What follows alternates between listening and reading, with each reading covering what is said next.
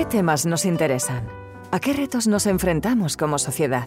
El mundo que nos rodea cambia a una velocidad vertiginosa y por eso mismo necesitamos un espacio para reflexionar. Bienvenidos al Café del Observatorio. Manuela Bataglini, abogada, especialista en ética digital y directora de Transparent Internet, y Atia Cortés, investigadora en el Barcelona Supercomputer y miembro del Comité de Bioética de España, se tomarán un café mientras charlan sobre las ventajas y los inconvenientes de la inteligencia artificial y cómo está influyendo en nuestras vidas. Yo me llamo Atia Cortés y soy investigadora del Barcelona Supercomputing Center. Entonces yo creo que la inteligencia artificial se puede definir como un campo de las ciencias de la, de la computación en las que bueno, intentamos representar el mundo, ¿no? poner el conocimiento de alguna manera que una máquina lo pueda entender y a partir de ahí pues que esta máquina sea capaz de interpretar, de, de razonar, de tomar decisiones eh, respecto a, a, un problema en concreto y de esta manera pues poder dar soporte a, a las personas en, pues en su día a día, en, su, en sus actividades tanto físicas como cognitivas. Es muy importante eh, saber qué es la inteligencia artificial desde el punto de vista, yo creo que incluso a día de lo que no es, ¿no? Porque hay muchísimo hype que se denomina, es decir, exageración de lo que es y un poco como estamos hablando de que poco menos que va a aparecer Terminator dentro de poco y la inteligencia artificial está todavía en sus inicios. Yo creo que la inteligencia artificial hoy en día se ve a veces como una amenaza por la propia narrativa que se está creando alrededor de ella. Como tú dices, Manuela, eh, estamos en los inicios de la inteligencia artificial y sí que es verdad que es muy buena resolviendo unas tareas muy específicas pero eh, si yo diseño un sistema que sea capaz, por ejemplo, de eh, ayudar a, una, a, un profesional de la sanidad a detectar un cáncer, mm, pues quizás no será igual, o sea, no, no, servirá para detectar otro tipo de enfermedad. Entonces yo creo que a la que se están haciendo pequeños avances con, con tecnologías que podemos aplicar, ya se está creando una sensación de... Eh, capacidades mucho más allá de las que realmente tiene y entonces pues ya se habla pues de amenazas en torno a puestos de trabajo o de cómo va a afectar esto el impacto social que va a tener eh, también en temas de, regulación etcétera. Entonces yo creo que va muy ligado también a la narrativa que se crea y, y a este hype no que decías tú yo sí creo que podría ser una amenaza porque precisamente ese es mi trabajo, el poder eh, estudiar eh, cuáles son las amenazas y cuáles son los beneficios de la inteligencia artificial, sobre todo en el impacto en la sociedad. Si me voy a, la, a, la a, las decisiones automatizadas, que no son otra cosa que las decisiones algorítmicas, es el, el hecho de que eh, un algoritmo tome una decisión que va a tener un impacto importante en la vida de una persona. Como ejemplo, como el, el, el poner el riesgo, eh, el valorar el riesgo de las mujeres que han sido o que han sufrido o que están sufriendo violencia de género. O, por ejemplo, el riesgo de reincidencia del de los presos en cuanto a delinquir o detectar denuncias falsas, por ejemplo, o el dar el, el bono social que sería una reducción de la factura eléctrica. Estas son cuatro decisiones que toman algoritmos en España ahora mismo. Entonces, aquí la pregunta es si realmente están resolviendo o no problemas humanos. Esa es la gran pregunta, ¿no? Bueno, cuando hablamos de, de, peligros o, por ejemplo, se habla mucho de, de sesgos ¿no? que se pueden dar en, en los sistemas basados en inteligencia artificial, eh, se habla muchas veces de como si la propia inteligencia artificial tuviera una entidad y fuera el peligro en sí, pero en verdad eh, estos riesgos, digamos, estos peligros se encuentran en diferentes, en diferentes partes. Una de ellas está en los datos. Hay que poner mucho cuidado no solo en cómo se recogen esos datos o qué datos se están recogiendo, sino también en cómo se están eh, tratando para introducirlos eh, en el entrenamiento del algoritmo. Pero también hay una parte que hay que, que, hay que tener en mente, que es a la hora de utilizarlo, ¿no? a la hora que ya se, saca al, al, mercado, se saca al público, se deja que los usuarios interactúen con esas inteligencias artificiales, pues ahí hay que también valorar cuáles pueden ser los potenciales riesgos. Y obviamente es algo que siempre que sea posible hay que valorarlo antes de sacarlo a la, fase de uso, al, mercado. Y, ese ejercicio yo creo que hasta ahora no se estaba haciendo mucho, simplemente había como una carrera que había que a ver quién podía sacar antes eh, un producto para, ¿no? para ser pioneros sin tener a veces a, en mente cuál podía ser realmente el impacto o, a quién podía estar afectando, porque a veces sí que podías estar diseñando algo que podía beneficiar a una parte de la sociedad, pero eh, no se daban cuenta de que igual eso iba acompañado de mm, perjudicar a otros colectivos minoritarios, etc. Yo empiezo por el encargo de la tecnología. Yo empiezo cuando el, el político, el funcionario público se reúnen y dice quiero automatizar este proceso y este señor no tiene ni idea de cómo funciona la tecnología, pero tenemos un problema en España porque hay una carrera, una carrera entre regiones para ver quién es la más moderna y quién es la que tiene más decisiones automatizadas como si eso fuese símil de, de, de modernidad, ¿no? Yo empiezo por ahí. Yo empiezo cuando se sientan en la mesa y definen el problema que tienen que resolver, eh, cuál es la definición del problema que, que quieren resolver, cuando, encar cuando, tienen, cuando mandan ese encargo a una empresa que desarrolla la tecnología que no le va a importar si resuelven un problema humano. Sí, yo estoy bastante de acuerdo porque hay una gran parte de los sesgos que se dan hoy en día que al final no dejan de ser decisiones políticas. Pero sí que es verdad que yo creo que hay que diferenciar un poquito también lo que es lo que pasa a niveles de administración pública o de, o de las compañías tecnológicas, las más grandes, ¿no? digamos, las Big Tech, o también lo que pasa a nivel de, startups, que aquí en Europa al final... Eh, pues la mayoría son, son, son, pymes, startups y demás. Entonces es muy diferente cuando, cuando estás hablando con una empresa que te viene con todo el equipo de legal de todas las CES, ¿no? el CEO, el CTO, etcétera, y tienen ahí un gran conocimiento y saben perfectamente las cosas que están haciendo y las cosas que podrían hacer o, y que han decidido no hacer, por ejemplo. Otra cosa es como luego quizás lo expliquen ¿no? o pongan sus equipos de ética a, a escribir artículos y luego los despidan, por ejemplo.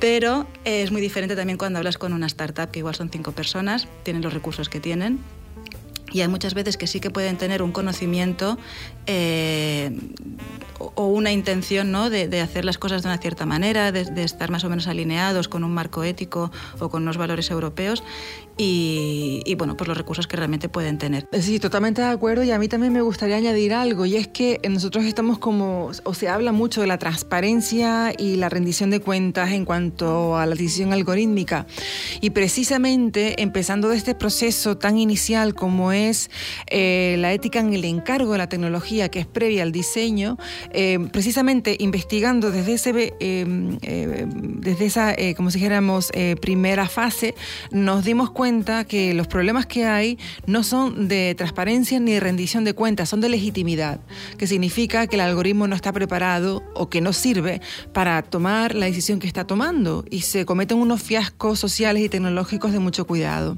Y es precisamente porque la persona que lo ha encargado no entiende de tecnología. ¿no? En Inglaterra, por ejemplo, en Reino Unido, hubo en la pandemia había un algoritmo que dijo, bueno, estamos, eh, el gobierno decidió eh, automatizar la decisión de, bueno, estamos todos en pandemia, los estudiantes no pueden examinarse, aquí, así que damos un aprobado raso a todo el mundo, o un aprobado medio.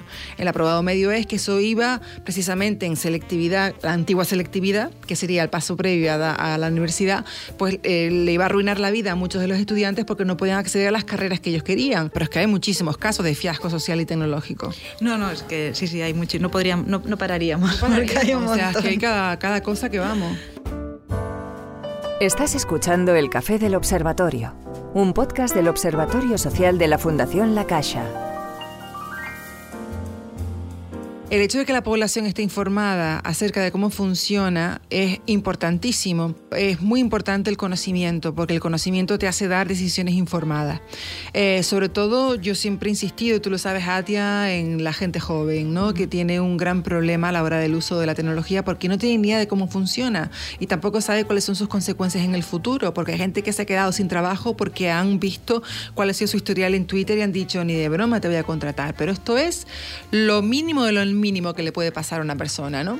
Es todo el perfilado de toda la cantidad de datos y sobre todo la salud mental eh, que se ve completamente deteriorada. Por eso es tan importante que se sepa cómo funciona la tecnología y cuáles son los efectos. Un paso fundamental para, para poder adoptar o sea, para que todo el mundo pueda adoptar bien las tecnologías es el hecho de, que tomen más conciencia y que, se esté, que haya un cambio primero en, todo lo que es el sistema, el sistema educativo, eh, en cuestiones de digitalización, en cuestiones también de, de, ética, de pensamiento crítico, porque lo que estabas diciendo antes, no, quizás no saben bien ¿no? lo que está pasando con todo el uso que hacen, de, por ejemplo, de las redes sociales, pero hay muchas veces que es que ni siquiera les importa, porque no, no son conscientes ¿no? De, de, de las consecuencias que puede tener. Entonces, hay una parte muy importante que es la de conciencia la de, la de ir, vuelvo otra vez a lo de la narrativa, ir creando unas narrativas que sean realistas, que no estén vendiendo o creando unas expectativas que no, que no son las que están pasando hoy en día. Y esto es fundamental para poder generar una confianza alrededor de la tecnología. Si la gente no confía en la tecnología y no sabe cuáles son las, las, capacidades reales que tiene y también las limitaciones, entonces va a ser siempre una interacción que no va a estar equilibrada. Yo creo que, que es fundamental eh, el rol que tienen hoy en día entidades como por ejemplo el Observatorio Social de la Fundación La Caixa con las, eh, con las actividades que está promoviendo para el público general, como por ejemplo estos ciclos de pensamiento, estos debates que, que tenemos en los que se acerca la opinión de expertos a la sociedad. Es una manera ya de familiarizarse y de, tomar conciencia y luego pues llegas a tu casa, reflexionas y entonces igual ya empiezas a, a buscar más información.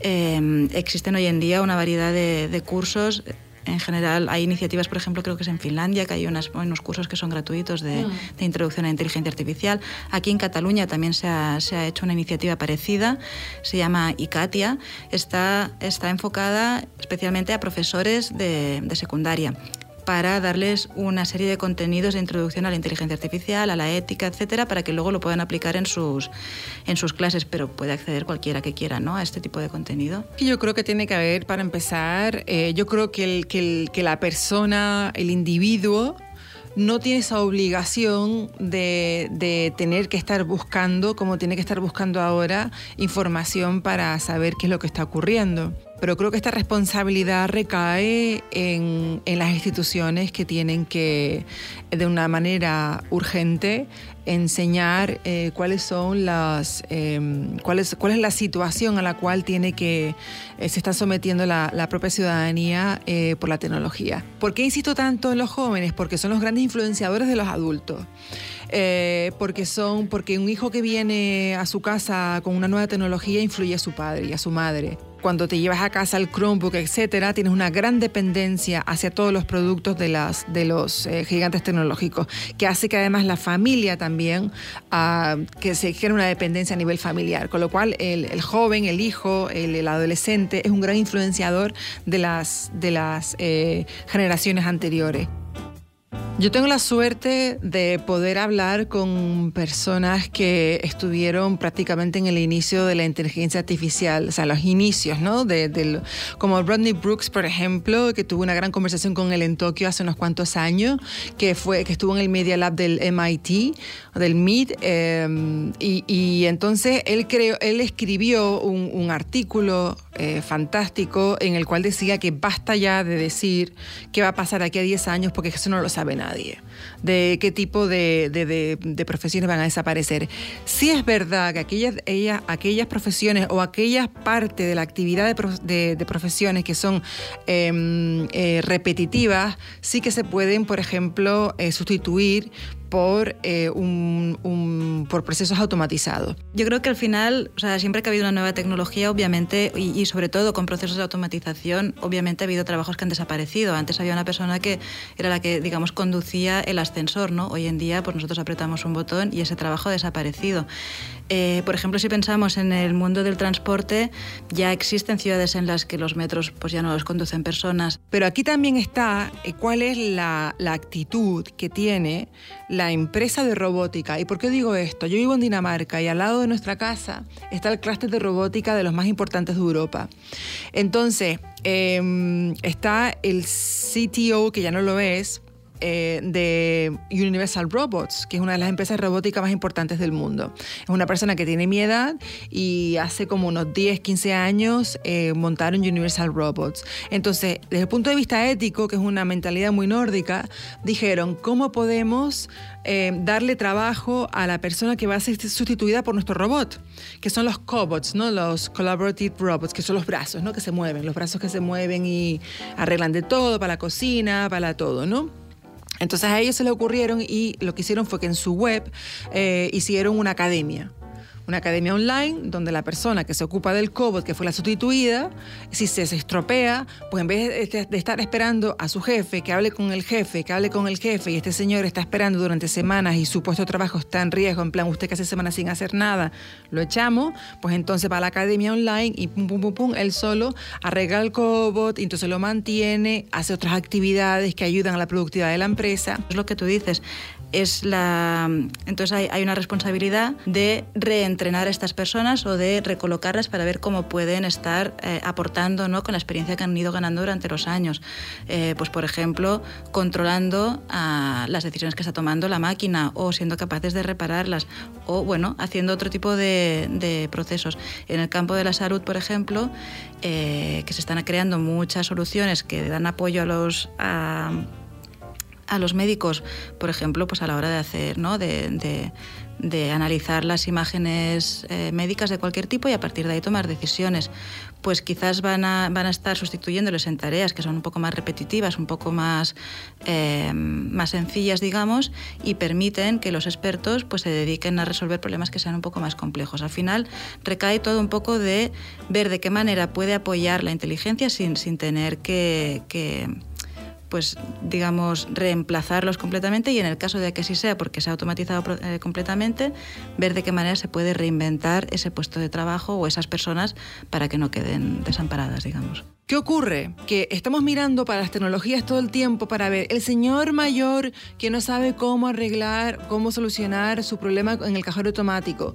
¿Cómo, qué, qué tecnología podemos crear para que el señor la pueda entender? Vamos a ver, es interacción humana, tan fácil como eso. Es interacción humana pura y dura, que es el principio que se incluyó en la Carta de Derechos Digitales, que yo me peleé como gata panza arriba para que se incluyera, que es el principio de no exclusión, que significa que aquellas personas que porque quieren o simplemente porque no tienen los conocimientos por edad, por condición económica, etcétera, etcétera, no pueden tener una relación digital con ya sea la administración pública o una empresa privada, no pueden ser excluidos bajo ningún concepto, necesitan interacción humana. Yo lo que quería comentar sobre esto era que en general, eh, los procesos regulatorios van muy lentos. Cuesta mucho acabar de publicar una ley. O sea, la AI Act hace ya un par de años que están trabajando en ella y todavía no tenemos la versión definitiva. En este tiempo ha habido un avance brutal, ¿no? Que ya está creando un, montón de preguntas que no, que no se están pudiendo resolver a nivel legal.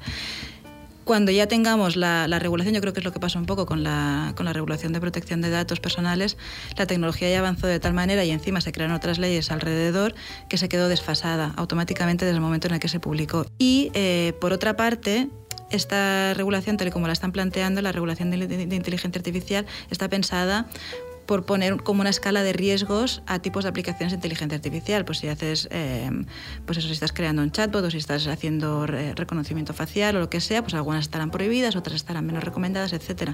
Pero, por ejemplo, eh, los chatbots no se habían considerado eh, teóricamente como una, como una aplicación de alto riesgo y ahora el chat GPT pues lo está cambiando todo. Entonces, al final, que una cosa sea legal no implica que sea éticamente aceptable o, o moralmente aceptable. Y entonces siempre va a haber ese problema. El chat GPT puede ser un avance para la humanidad y puede ser un peligro para la humanidad.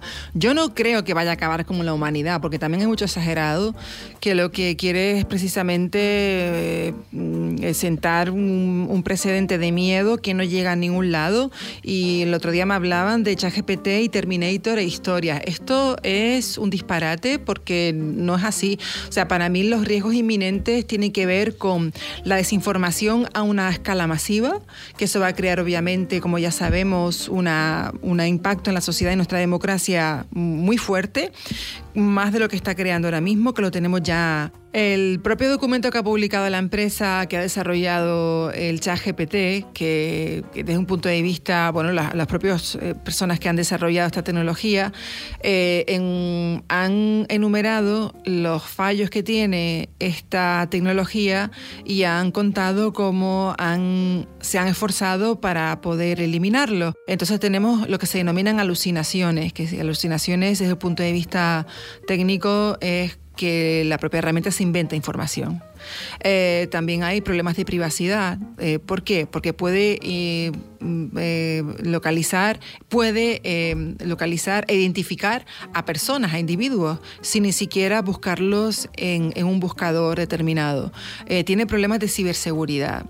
Eh, tiene problemas de daños a personas por precisamente por las alucinaciones o por la información inventada. O sea, tiene muchas cosas que no se han, que no se han eh, resuelto, que pueden ocasionar, como digo, eh, pues por ejemplo, en asistencia médica o asistencia emocional, unos daños terribles. La semana pasada se suicidó una persona porque se lo recomendó un chat que tenía unos grandes problemas de depresión y entonces eh, no fue el chat GPT, pero uno de los chats, eh, una, modalidad de chat, se lo recomendó y bueno, esta persona pues se quitó la vida. A ver, yo creo que respecto al chat GPT, obviamente eh, está ofreciendo muchas, muchas oportunidades, pero aquí hay un, hay un problema de raíz y es el hecho de, bueno, poner al uso una tecnología que, como dices, todavía tiene muchas cosas que no están por resolver. Y se ha, además, abierto al público creando como esta imagen de vamos a jugar con la herramienta ¿no? y, vamos a probar cómo es este, digamos, hedonismo de jugar por jugar y, pasarlo bien, sin tener en cuenta que pueden pasar cosas muy serias como lo que acabas de comentar. Y además, eh, si esta información que te está generando el chat GPT además la utilizas luego pues para tu día a día, para tu trabajo, para tus decisiones, para pues por ejemplo en el campo de la educación, para entregar tus tus tus proyectos que tengas que escribir o lo que sea, pues al final toda esta información que puede que no esté 100% contrastada o que tenga sus sesgos, etcétera, pues al final van a acabar también causando o teniendo, teniendo algún impacto negativo. Entonces es por eso que lo más importante ahora es saber investigar cuáles son los usos que no se pueden hacer bajo ningún concepto del chat GPT y también poder saber cuáles son, para qué sirve o el refuerzo de qué actividad sirve el chat GPT. Esto es de las cosas para mí más importantes. Ya tenemos el tipo de inteligencia artificial que aporta mucho beneficio a la sociedad. Lo que necesitamos son las personas que toman decisiones, que quieran utilizarla para hacer un bien a la sociedad. Yo creo que hoy en día la inteligencia artificial ya está, ya está ayudando en muchos ámbitos, sobre todo, yo, lo, es el que más comento porque es en el que más he trabajado en los últimos años, pero en el campo de la salud ya se ven muchísimas aplicaciones en las que, se han visto beneficiadas ¿no? por la inteligencia artificial eh, y creo que eso va a poder seguir siendo así gracias al avance tecnológico, gracias al avance de computación, también a, de, almacenamiento de datos, hay que tener siempre en cuenta cuáles son eh, los posibles impactos sociales e incluso ambientales, que eso no lo hemos comentado hoy, de, estar generando todos estos datos y de estar eh, procesando tanta cantidad de información. Eh, yo lo que creo es que hay que hacer un ejercicio como sociedad, aquí hablo más bien a nivel europeo, de ver dentro de qué marco nos queremos mover y dentro de qué marco queremos eh, que, la tecnología evolucione para que haya un beneficio eh, para lo que es nuestra, nuestra sociedad. Yo también creo que para poder llegar a soluciones que sean efectivas desde un punto de vista social y no perder innovación y no perder oportunidades desde el punto de vista tecnológico, ahora mismo con estas tecnologías disruptivas que no sabemos ni mm, el efecto que van a tener, necesitamos de manera urgente una conversación interdisciplinar. Eh, pero estoy hablando de los mejores actores del mundo, o sea, los mejores del mundo en cada una de las, de las disciplinas, para poder saber cuáles son los problemas reales y también las soluciones reales y poder aplicarlas. Has escuchado el Café del Observatorio un podcast del Observatorio Social de la Fundación La Caixa producido por Minoría Absoluta.